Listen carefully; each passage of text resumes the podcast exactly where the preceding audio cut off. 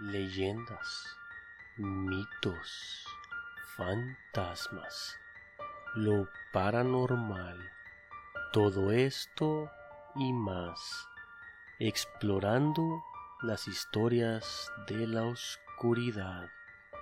Bienvenidos.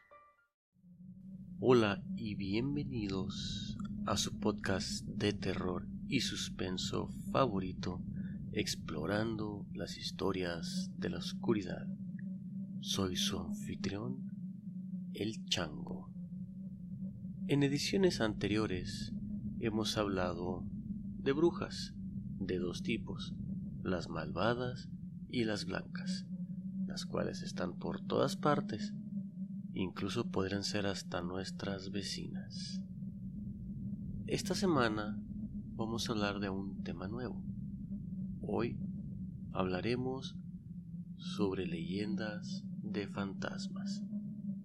En este mundo hay miles de, leyendas de fantasmas, así que para iniciar, hoy vamos a hablar sobre la leyenda de un viejo pub en Inglaterra llamado El fantasma en el callejón. Esto inicia a mediados de los ochentas en un bar de Essex, Inglaterra. Los rumores abundaban sobre el callejón detrás de la taberna.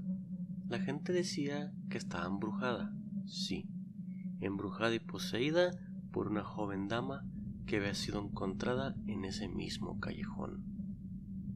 La gente evitaba esa pequeña calle después del anochecer, ya que se, que se decía que el espíritu era muy vengativo. Claro, nadie podía mencionar a alguien que el mismo fantasma había matado, pero las fábulas eran suficientes para que la gente se mantuviera lejos del callejón durante la noche. Afortunadamente para los dueños, la taberna daba hacia el callejón, pero la puerta delantera del bar estaba en una calle bastante iluminada y el negocio nunca tuvo problemas de clientela. Luego, una noche, mientras la taberna estaba llena de bebedores y fiesteros, un tipo nefasto llamado O'Hare entró al bar. Las mujeres y niños no estaban seguros en presencia de dicho fulano, en especial las mujeres. Después de que O'Hare había consumido demasiado alcohol, de pronto anunció al bar, así, a todo el bar, que había visto una bella joven dama en el callejón a espaldas de la taberna. El barista detuvo en seco el pulido que le hacía a un vaso. Los hombres del bar se intercambiaron miradas discretas. Nadie dijo una sola palabra, pero todos pensaban lo mismo. Pensaban que había, había visto la dama vengativa que estaba atrás del callejón. Todos miraron hacia sus vasos cuando O'Hare se tambaleó a la hora de levantarse. Nadie se atrevía a detenerlo. Había un pesado y silencioso aire de se merece lo que le va a pasar, justamente cuando dicho nefasto iba saliendo del inmueble. Lo malo es que en realidad no hay ningún fantasma, pensaba el barista mientras acomodaba un vaso reluciente y agarraba otro para pulir. O'Hare necesitaba desesperadamente una lección sobre la amabilidad humana y el respeto por otras personas. En ese momento, un grito estremecedor se escuchó desde el callejón y todos en la taberna se miraban unos a otros, en asombro y con cierto temor. ¿En realidad había un fantasma ahí atrás? ¿O O'Hare estaba tratando de engañar a todos y posiblemente estaba molestando a una mujer? Todos los hombres de pronto dieron un brinco y salieron corriendo del bar hacia el callejón, donde hacía un frío anormal y sus vistas fueron encandiladas por una fuerte luz. El barista se hizo camino hacia adelante, de la multitud y vio el cuerpo de O'Hare tirado en un charco de luz blanca y brillante. Su cuello había sido despedazado y sangraba tanto que hasta aventaba chorros. Arriba de él flotaba la figura semitransparente de una joven dama. Sus ojos brillaban rojos como una flama y tenía la boca cubierta completamente de sangre. Ella estaba viendo hacia el cuerpo de O'Hare y luego volteó hacia la multitud. El espectro se limpió la sangre de los labios lentamente con la lengua, y su mirada estaba fija y pensativamente en el cuello del barista. A sus pies, O'Hare daba sus últimos respiros y murió ahí mismo. Las autoridades locales fueron llamadas para disponer del cuerpo de O'Hare. Aunque en el inicio eran escépticos, por fin lograron convencerlos de que la gente había visto un fantasma flotando sobre el hombre moribundo. Y como no creerle a toda una multitud que eran testigos de cuál fue el castigo a dicho nefasto.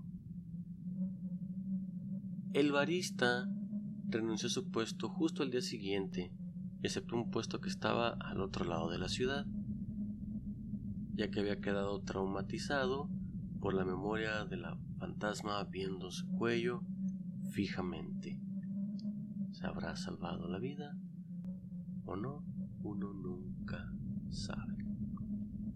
Bueno, esta fue una historia que fue bastante corta, pero horrible que nos recuerda de que no hay que interactuar con ciertos fantasmas, ya que precisamente porque pueden hacernos daño, no vamos a nosotros a cualquiera que se tope con ellos. De hecho, esta historia me recuerda de otra leyenda. Esta historia no es un cuento. Es leyenda, pero está basada en la mera realidad. Ahora, ¿por qué digo esto?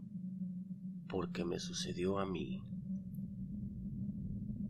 Eso sucedió hace aproximadamente 15 años. Yo tendría unos 23 años de edad aproximadamente. Un buen amigo hizo una fiesta por su cumpleaños, pero él no vivía en la ciudad como la mayoría de nosotros. No, él vivía a las afueras, a unos 15 kilómetros de la civilización y como a 3 kilómetros de la carretera por una calle de terracería. Ahí no había nada, no tiendas, no casas, nada. Literalmente vivía en medio de la nada. Cada vez que íbamos, solíamos ir juntos en dos o tres coches, y para mantenernos juntos, esto pues, no era difícil, pues manejábamos en la terracería a máximo 25 kilómetros por hora. Esa calle tenía un tramo en específico que a todos nos daba miedo, ya que durante la noche ni la luz de la luna iluminaba, porque estaba completamente rodeada de grandes árboles, los cuales tapaban a lo alto el camino y se formaba, se formaba un tipo de túnel precisamente abajo de los árboles. Después de dicha fiesta, ya de regreso a casa, cabe mencionar que eran aproximadamente las 3.30 de la mañana, la calle estaba completamente tranquila y en total oscuridad. Pero era de esa oscuridad que solo se da lejos de la ciudad. Solo se podían ver las nubes que se veían por el reflejo de la luz de la luna. Naturalmente, manejaba con las luces altas para ver mejor. Y aparte estaba haciendo mucho viento esa noche y se estaba levantando tanta tierra que no se podía ver más allá de unos 25 metros adelante. Afortunadamente no iba solo. Dos amigos estaban conmigo esa noche. Para esto ya todos habíamos escuchado una historia que decía que un niño se aparecía en la calle justamente en el túnel de árboles, ya sea que estaba, que estaba parado a medio camino o caminando justo al lado. Pero ninguno de nosotros creía ese cuento. Decíamos que lo habían inventado para que la gente no pasara por ahí de noche. Y, y a veces hasta nos burlábamos de las personas que lo contaban o que lo creían, porque no puede ser cierto. ¿O sí? Mientras estábamos en movimiento, no podíamos escuchar nada, solo el sonido del motor del coche y las llantas pasando por la tierra del camino. De pronto, los faros del coche comenzaron a parpadear, como, y fue justo ahí, en medio del túnel, que se escuchó. Primero fue un llanto suave, claramente infantil, pero se escuchaba a la distancia y de pronto se fue acercando cada vez más y más y más. Comenzamos a buscar de dónde venía el sonido. Volteamos hacia todos lados, pero no podemos ver nada. Primero a la derecha, luego a la izquierda y nada. Yo comencé a acelerar el coche un poco. Podía sentir los latidos de mi corazón, ya que me estaba poniendo nervioso. Sentía en el pecho el golpeteo. Y después hubo un silencio sepulcral. Fue ahí cuando lo vimos, justo al lado del auto, como si fuese corriendo, pero no movía los brazos y claramente no tenía piernas. Sus ojos brillaban de un color amarillo fuerte tirándole a, naranja y los tenía fijamente en nosotros. Era una mirada malvada, como si fuese a irse en contra nuestra. De pronto, levantó la mano y con el dedo apuntó hacia nosotros. Y sin el más mínimo esfuerzo, se brincó al coche, cayendo en el cofre, y de ahí se lanzó hacia nosotros, hacia adentro. Todos pegamos el grito, y yo me frené en seco, el coche se ha de haber patinado unos 10 metros hasta que se detuvo, pero sentimos como si hubiéramos pegado a algo. que era ese algo? Pues no podíamos verlo porque estaba pues, completamente oscuro y como se levantó tanta tierra, pues no se veía absolutamente nada. De pronto escuchamos un chillido que fue tan fuerte que sentíamos como si los oídos se nos fueran a reventar. De pronto todo se volvió silencio y la aparición ya no estaba. No había rastro del niño por ningún lado. Esperamos unos cinco minutos para que se asentara la tierra y nos bajamos del coche para ver a qué le habíamos pegado. No había nada, solamente la tierra de la calle. Nos volvimos a subir al auto y seguimos nuestro camino. Y volvimos a escuchar el chillido, pero ya no vimos nada. Al día siguiente, yo fui a mediodía, a declarar que fui a mediodía, para ver si podía encontrar con lo que pegamos, pero no había nada, solo las marcas en la tierra que dejó el coche.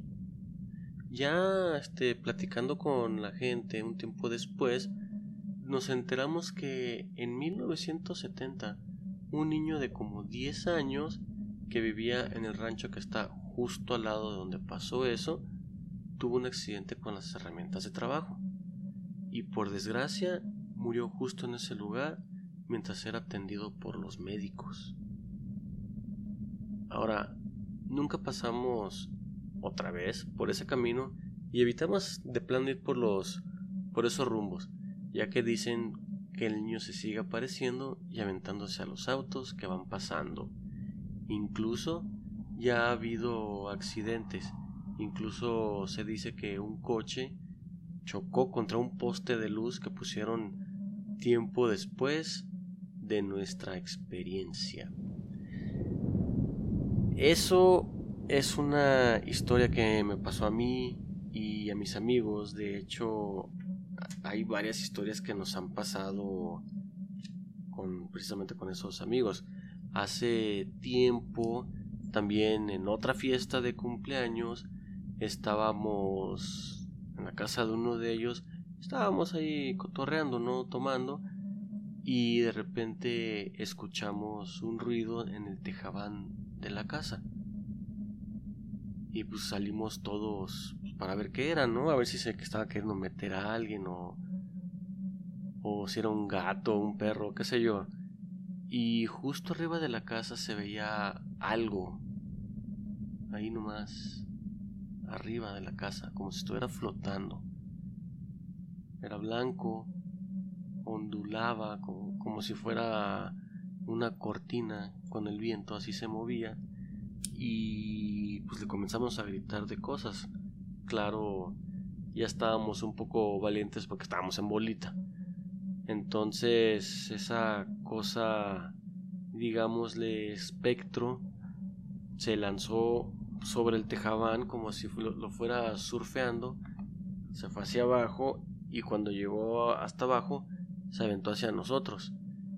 Yo no sentí nada, pero dice uno de mis amigos que sintió algo frío que lo, que lo atravesó, literalmente que, que, que lo atravesó y cuando volteamos nos, no vimos hacia dónde se había ido esta, esta cosa. Y pues ya no la, o por lo menos yo no la volví a ver. Posteriormente sí me dice mi amigo, el que vivía ahí, que ahí en esa casa se le aparecían muchas cosas por un asunto ahí que había que había pasado en esa casa unos cuantos años antes de que habían abierto un portal entre los mundos. Entonces, pues por eso salían muchas cosas. De hecho, en en este futuros episodios vamos a voy a platicarles precisamente sobre lo que pasaba en esa casa porque sí se llegaba a poner bastante bastante denso el asunto bastante fuerte. Y pues tuvieron que la, la, la acabaron vendiendo. De hecho tardaron creo que tres o cuatro años en poder venderla y las personas que la compraron la revendieron al poco tiempo, creo que no pasó ni un año cuando la, la vendieron y cada vez que y así se ha ido y cada vez que alguien compra esa casa llegan no duran más que seis meses creo que la persona que más ha durado ha sido como un año y le vuelven a poner a la venta por todo lo que hay ahí. Pero eso de esos cuentos ya hablaremos un poquito más adelante. Bueno amigos míos, este ha sido el episodio de hoy, el cual fue dedicado a Alejandra. Ya es tarde y hay que salir a explorar las historias de la oscuridad. Recuerden que nos pueden contactar en eitnpodcast.gmail.com y nos pueden mandar su historia. O si gustan nos ponemos de acuerdo, hacemos una videollamada y ustedes me la platican. Yo fui el chango y nos escuchamos hasta el siguiente episodio.